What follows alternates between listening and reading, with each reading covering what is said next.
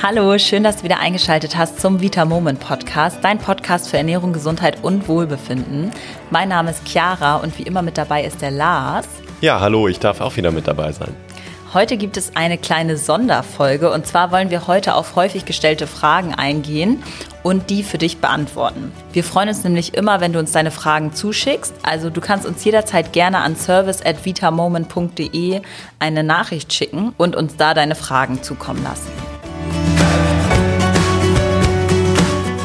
Also Lars, eine der meistgestelltesten Fragen ist eigentlich, ob man unsere Kapseln öffnen darf.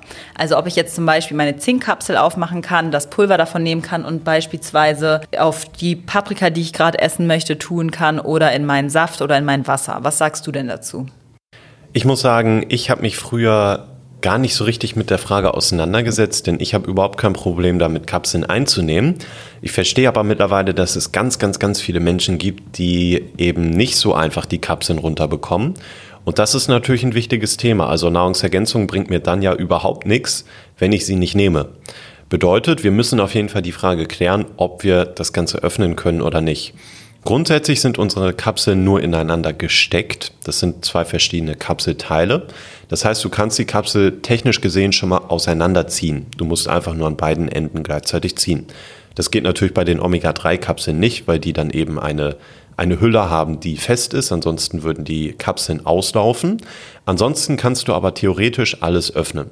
Bei den Milchsäurebakterien würden wir dir das als einziges nicht so wirklich empfehlen, denn die Milchsäurebakterien, die in der Kapsel enthalten sind, die sollen von der Kapsel geschützt werden, damit sie auch die Magensäure überleben und dann auch wirklich im Darm ankommen, da wo sie eben wirken sollen.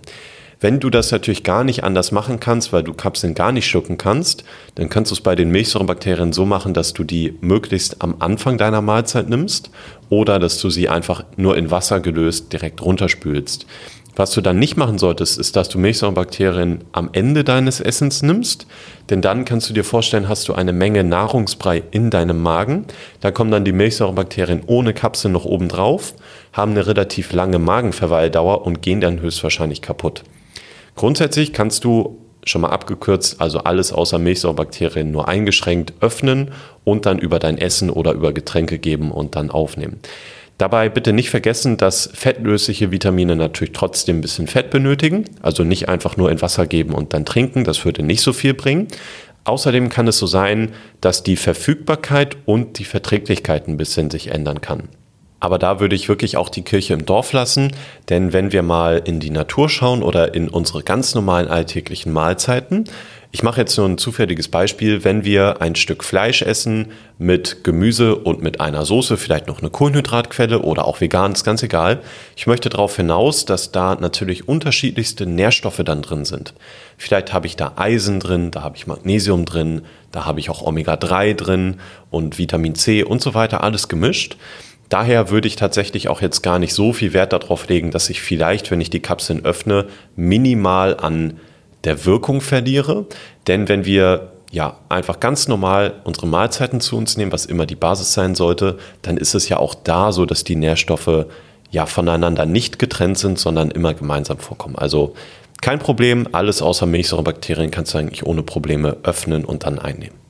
Was da vielleicht aber auch noch wichtig ist oder vielleicht als nächste Frage aufkommen könnte, also es ist ja wahrscheinlich so, dass nicht alle Inhalte so lecker schmecken. Kann ich das denn irgendwie umgehen, dass ich diesen, vielleicht bei Eisen diesen bisschen blutigen Geschmack oder auch bei Kurkumin diesen bitteren Geschmack irgendwie umgehen kann, den ich dann hätte? Ja, das sind natürlich Erfahrungswerte, das kannst du für dich einfach ausprobieren, wie das am besten funktioniert. Aber ja, Kurkumin ist einfach sehr, sehr bitter. Eisen kann ja, nach Blut oder nach Eisen schmecken. Das ist ganz normal. Du kannst dann zum Beispiel versuchen, das Ganze mit Saft zu mischen oder vielleicht mit einem Eiweißshake bei manchen Produkten. Das wäre ganz gut, weil dann einfach der Geschmack so ein bisschen überdeckt wird. Achte aber eher noch drauf, wie du das Ganze verträgst. Das hatte ich eben schon kurz erwähnt, denn die Verträglichkeit kann sich ein bisschen ändern. Einfach weil das Pulver natürlich in den Kapseln direkter mit dir interagiert, als wenn da noch eine Kapsel drumherum ist.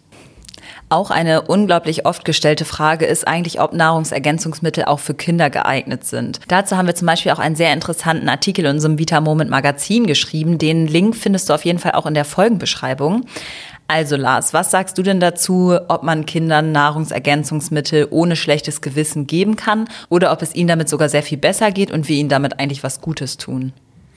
Ich würde mal in den Raum stellen, dass Kinder ja eigentlich nur kleine Erwachsene sind. Das heißt, zum Großteil haben sie auch ähnliche Mikronährstoffbedarfe natürlich auf das Kilogramm Körpergewicht dann runtergerechnet wie wir Erwachsenen.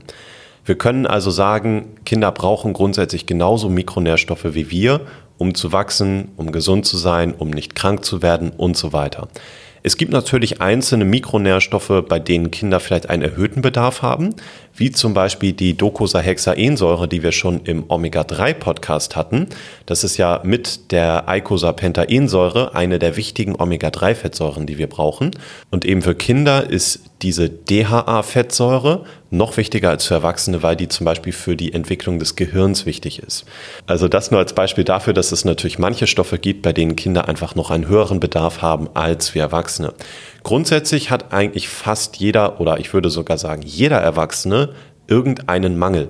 Selbst wenn wir uns perfekt ernähren würden, kann ich eigentlich garantieren, dass wenn wir dann ein umfassendes Blutbild machen, dass es trotzdem Dinge gibt, die wir besser machen können oder dass es Dinge gibt, die wir einnehmen sollten zusätzlich. Natürlich ist es bei Kindern einfach noch nicht so, dass sich das über Jahre angestaut hat.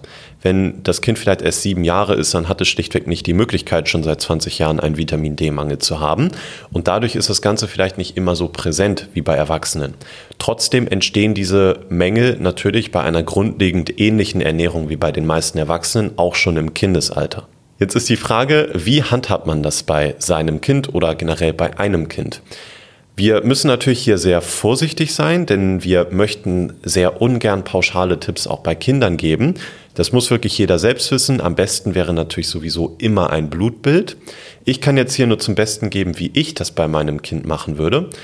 Ich würde immer davon ausgehen, dass die Menge an Nahrungsergänzung, die ich nehme, ausgelegt ist auf eine Person von 60 bis 80 Kilogramm. Da lasse ich jetzt mal ganz außen vor, ob das jetzt Mann oder Frau ist. Einfach so 60 bis 80 Kilogramm als relativ normales Körpergewicht. Denn wenn ich 140 Kilo zum Beispiel wiege, dann müssen diese zusätzlichen 60 Kilo oder 80 Kilo nicht noch unbedingt mit Nahrungsergänzung versorgt werden, weil das ja Fettgewebe ist. Wenn ich also von 60 bis 80 Kilogramm ausgehe und ich weiß, das Kind, über das ich jetzt gerade nachdenke, das wiegt vielleicht 40 Kilo, dann nehme ich einfach ungefähr die Hälfte von der Dosis, die ich für mich selber nehme und gebe die dem Kind. Wie gesagt, das ist nicht das, was wir generell empfehlen, sondern das, was ich machen würde. Bedeutet, wenn ich als Person, was ich tatsächlich auch so mache, fünf Kapseln Omega-3 nehme und das Kind wiegt ungefähr halb so viel wie ich, dann würde das Kind logischerweise auch zwei bis drei Kapseln, also die Hälfte von meiner Dosis am Tag bekommen. Wenn ich jeden Tag eine Kapsel Vitamin D3K2 nehme, was ich auch tatsächlich so mache, dann würde das Kind bei dem halben Körpergewicht ungefähr alle zwei Tage eine Kapsel bekommen. Ich fasse noch einmal ganz kurz zusammen. Das heißt, wir sollten auf jeden Fall die Menge der Nahrungsergänzungsmittel auf das Gewicht des Kindes anpassen. Das heißt, Kinder brauchen eigentlich auch Mikronährstoffe, wie wir auch, weil sie kleine Erwachsene sind. Und das heißt, wir rechnen das einfach runter und geben dem Kind dann eine kleinere Dosierung. Genau, ich habe da noch mal was zum Nachdenken mitgebracht. Ich finde diese Frage grundsätzlich nämlich sehr gut, dürfen meine Kinder Nahrungsergänzungsmittel nehmen, weil das ja impliziert, dass ich mir schon Gedanken darüber mache und mich um das Wohlergehen meiner Kinder oder meines Kindes sorge. Das ist ja was sehr, sehr Schönes. Zum Nachdenken aber ist die Tatsache, dass wir häufig bei den Lebensmitteln, die wir den Kindern geben, nicht so richtig nachdenken. Es geht nicht darum, dass Süßigkeiten, Brötchen, Pizza, Fertigprodukte komplett verboten sein sollten, aber ich sehe das ganz häufig, dass viele Kinder andauernd Brezeln, Brötchen, Kekse in der Hand haben und das richtig genüsslich essen und das vollkommen normal ist. Aus meiner Sicht gehört das dazu und ich glaube, es funktioniert häufig auch nicht, das komplett zu verbieten, aber wir machen uns darüber häufig eben gesundheitlich wenig Gedanken. Bei Nahrungsergänzung aber, die sinnvoll dosiert eigentlich nur positive Faktoren haben und nicht negative, wie eben die Kekse oder die Chips oder so, da machen wir uns extreme Gedanken und haben Panik teilweise sogar davor, dass wir irgendwelche negativen Folgen haben. Ich glaube, das liegt daran, dass Nahrungsergänzungen einfach noch nicht so in der Gesellschaft angekommen sind wie eben die Butterbrezel. Also denk einmal für dich drüber nach. Es gibt viele Dinge, die dein Kind wahrscheinlich isst, bei denen du weißt, dass sie ungesund sind. Du weißt eigentlich auch, dass Nahrungsergänzungsmittel grundsätzlich viele positive Faktoren mit sich bringen, eben wenn sie sinnvoll dosiert werden und gut eingenommen werden und die Produkte grundsätzlich gut sind. Also ist auch die Frage, ist es nicht vielleicht sinnvoller, vielleicht die Ernährung teilweise zu hinterfragen als die Nahrungsergänzung? Das nur einmal für dich zu nachdenken. Vielen Dank, Lars. Dann kommen wir auch schon zur nächsten Frage. Und zwar ist das auch eine Frage, die relativ häufig gestellt wird. Und zwar, ob Eiweiß eigentlich schlecht für die Niere ist. Also egal, ob jetzt Shakes, also Proteinshakes oder auch andere Eiweißquellen. Magst du da noch mal was zu sagen, Lars? Ganz klares Nein. Also ich mag was dazu sagen, aber Eiweiß ist nicht schlecht für die Nieren. Gar kein Thema. Wenn du gesunde Nieren hast und du genug trinkst, dann brauchst du dir da keine Gedanken drüber machen. Es gibt natürlich eine Menge, wie bei allem, du kannst ja auch zu viel Wasser trinken, das geht auch. Also bei allem gilt der Satz, dass die Dosis das Gift macht. Natürlich ist es beim Eiweiß auch so, aber in der aktuellen wissenschaftlichen Lage ist es ungefähr so, dass ab 4 Gramm Eiweiß pro Kilogramm Körpergewicht ganz grob Problematiken entstehen könnten. Wir können ganz grob als Näherungswert so 300 Gramm pures Eiweiß am Tag nehmen und das könnte dann zu viel sein. Muss noch gar nicht, aber könnte. Das wären umgerechnet übrigens ungefähr zwei Kilogramm Quark. Du brauchst dir da also in der Regel keine Sorgen machen, denn überhaupt diese 4 Gramm oder über 300 Gramm Eiweiß am Tag zu erreichen, das wirst du aus Versehen nicht machen, das wirst du nicht schaffen, das musst du wirklich erzwingen, damit du so viel isst, denn Eiweiß ist ja auch stark sättigend. Hier vielleicht auch noch eine kleine Querverbindung zu der Frage davor. Ja, auch Kinder dürfen Eiweißshakes trinken. Denn hier stellt sich eigentlich die gleiche Frage. Vielleicht kriegt unser Kind ab und zu mal eine gesüßte Limonade oder einen Milchshake. Aber beim Eiweißshake, der durch und durch gut ist für das Kind, da stellen wir uns wieder die Frage, hey, darf das Kind das eigentlich trinken oder nicht? Ja, absolut. Kinder brauchen Eiweiß, sogar teilweise noch mehr als wir, weil sie noch im Wachstum sind. Also ist es doch eigentlich ganz schön, deinem Kind zu zeigen, hey, das ist was Gesundes, was trotzdem extrem lecker schmeckt und auch gut sättigt. Daher schau dir doch gerne mal das Vita Moment Daily Protein an. Wir haben da auch viele schöne Feedbacks bekommen von Müttern oder Vätern, die sich selber gerade einen Shake gemacht haben und das Kind dann ja, vielleicht auch ungewollt das Ganze mal getestet hat und total begeistert war und den Shake nicht mehr wegstellen wollte. Das sind ja auch teilweise richtig leckere Geschmacksrichtungen, wo jedes Kind, glaube ich, auch schwach werden würde. Ja, das denke ich auch. Genau, hier ist mir persönlich noch wichtig, ein weiterer Mythos, den möchte ich noch kurz mit einstreuen. Nein, Eiweißshakes sind auch nicht nur was für Sportler.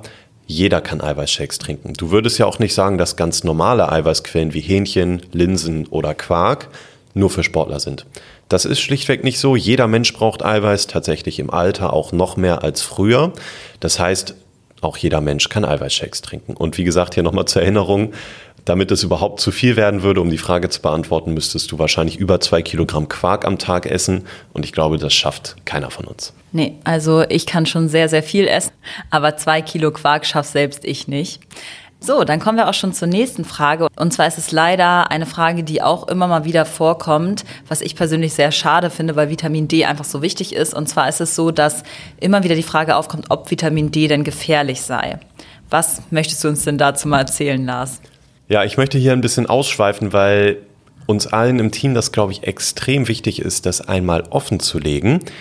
Es gibt ja, wenn man googelt Vitamin D oder Vitamin D gefährlich, Vitamin D problematisch, dann gibt es da noch und nöcher Artikel, die so Titelschlagzeilen haben wie Vitamin D ist krebserregend, Vitamin D doch nicht gesund, Vitamin D führt zu XYZ.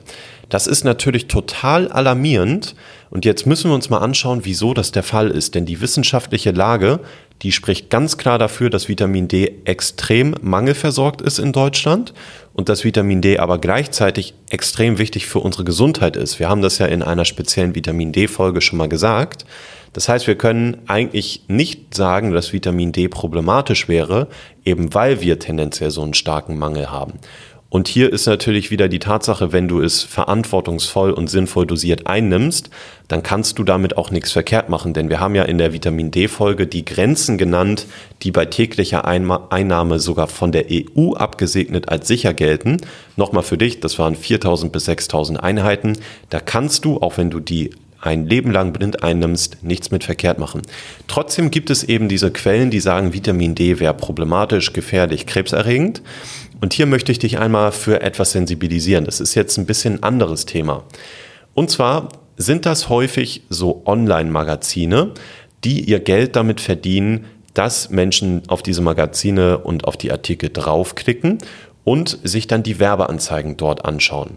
Das bedeutet, das Interesse von diesen Artikeln ist, dass möglichst viele Menschen draufklicken, denn die, die Schreiber dieser Artikel, die werden dafür bezahlt, wie viele Menschen auf der Seite waren und logischerweise die Werbung gesehen haben. Im Fernsehen ist das ja nicht anders. Da sind die Werbespots, die potenziell von den meisten Menschen gesehen werden, auch am teuersten. So, und jetzt möchte ich natürlich dann als Betreiber dieses Magazins oder Schreiber dieses Artikels sicherstellen, dass den möglichst viele Menschen anklicken. Bedeutet, ich schreibe möglichst reißerische Headlines.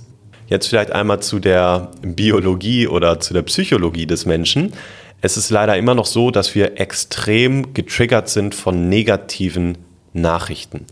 Wenn du dir den Höhlenötzi vorstellst, dann war das so, dass eine negative Nachricht potenziell das Leben hätte beenden können, wie zum Beispiel, dass jetzt gerade ein Raubtier vor der Höhle steht.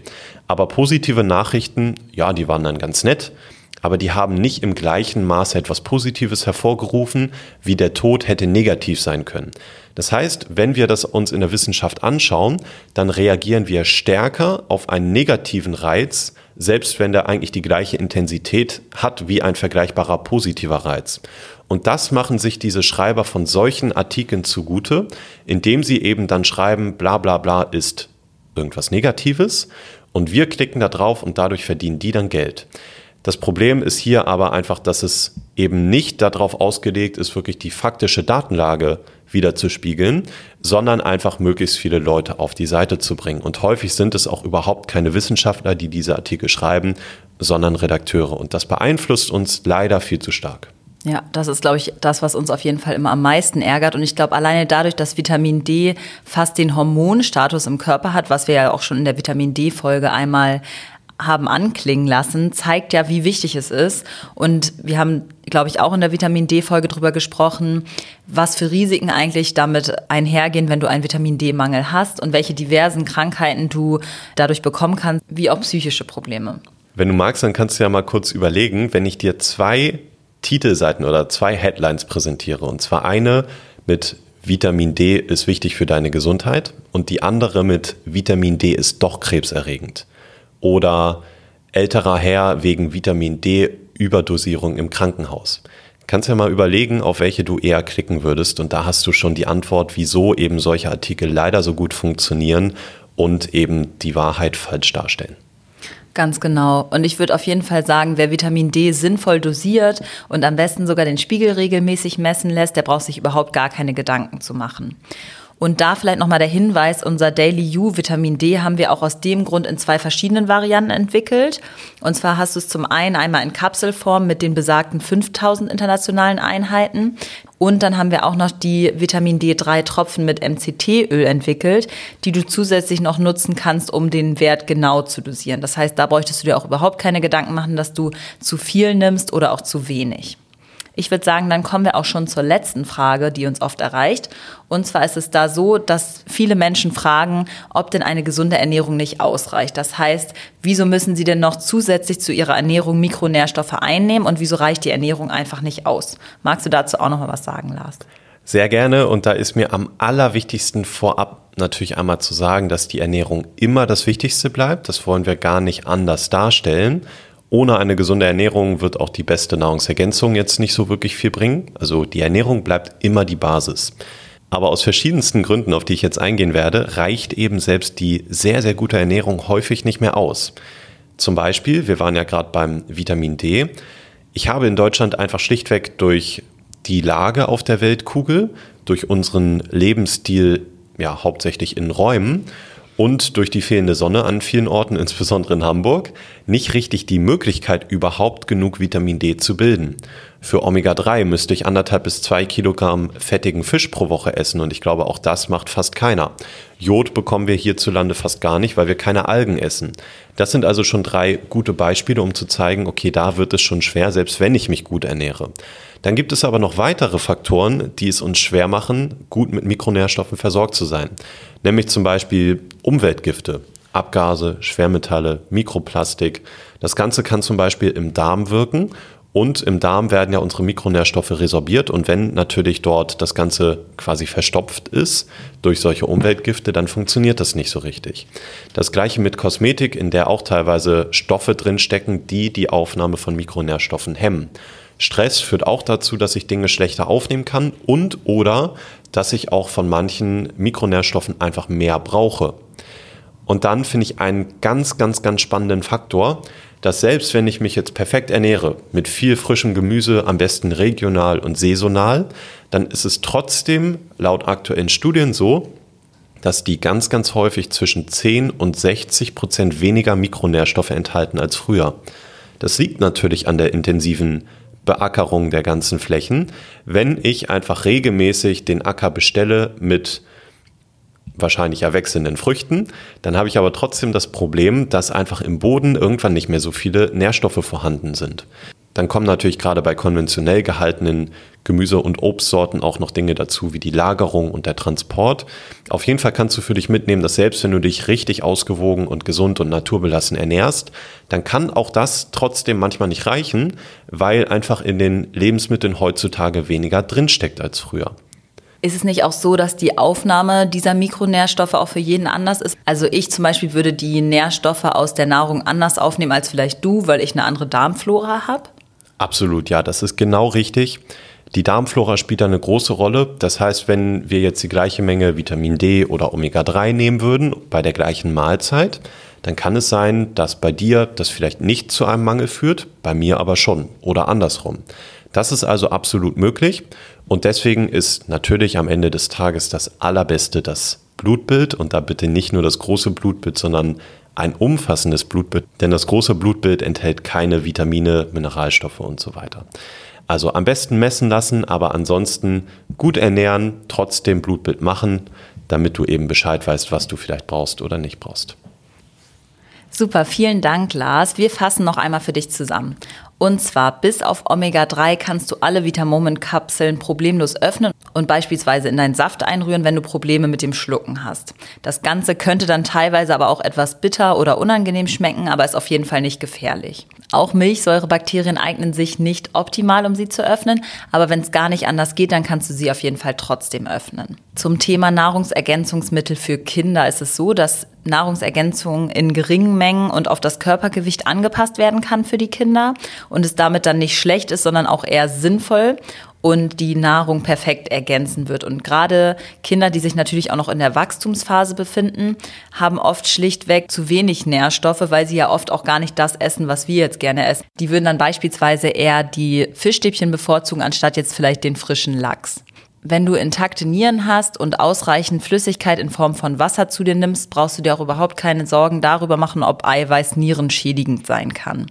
Vitamin D ist außerdem nicht gefährlich und wenn du es vernünftig dosierst, dann brauchst du überhaupt keine Angst davor haben. Die Medien, wie Lars ja schon erklärt hat, verteufeln das Ganze oft absichtlich, um einfach mehr Geld mit ihren reißerischen Schlagzeilen zu verdienen, da wir Menschen einfach auf Angst stärker reagieren. Mit unseren Daily U Vitamin D Kapseln und Tropfen kannst du die Menge aber optimal dosieren. Ausschließlich eine gesunde Ernährung reicht bei unserer heutigen Lebensweise leider nicht mehr so ganz aus. Wir essen zu wenig fettigen Fisch, wir sind zu wenig draußen in der Sonne, wir bewegen uns zu wenig und wir haben auch deutlich mehr Stress, sind mehr Umweltgiften ausgesetzt und dazu kommt dann auch noch, dass die Lebensmittel schlichtweg nicht mehr so viel Nährstoffe enthalten wie früher. Das heißt, eine gute und gesunde Ernährung ist natürlich die Basis, aber ganz auf Mikronährstoffe in Form von Nahrungsergänzung verzichten wird wahrscheinlich schwierig.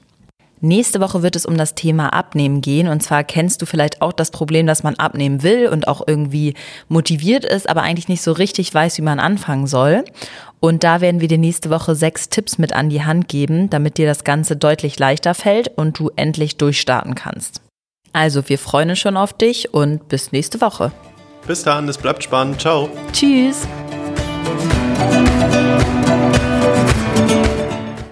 Wir haben ja schon mal drum gebeten, aber darum ist, glaube ich, nie oft genug gebeten. Wenn du unseren Podcast super toll findest, dann würden wir uns riesig freuen und du würdest uns einen ganz, ganz großen Gefallen tun, wenn du ihn bei iTunes bewertest. Solltest du jetzt sagen, okay, wie ich jetzt bei iTunes bewerte, weiß ich aber nicht, ist das ab heute keine Ausrede mehr, denn wir haben einen Artikel dazu geschrieben, den du im Vita Moment Magazin finden kannst. Und dort erklären wir dir Schritt für Schritt, wie du den Podcast bewerten kannst, sowohl bei iTunes als auch bei Stitcher. Also ran an die Tastatur und bewerte unseren Podcast. Wir freuen uns riesig darüber. Vielen Dank.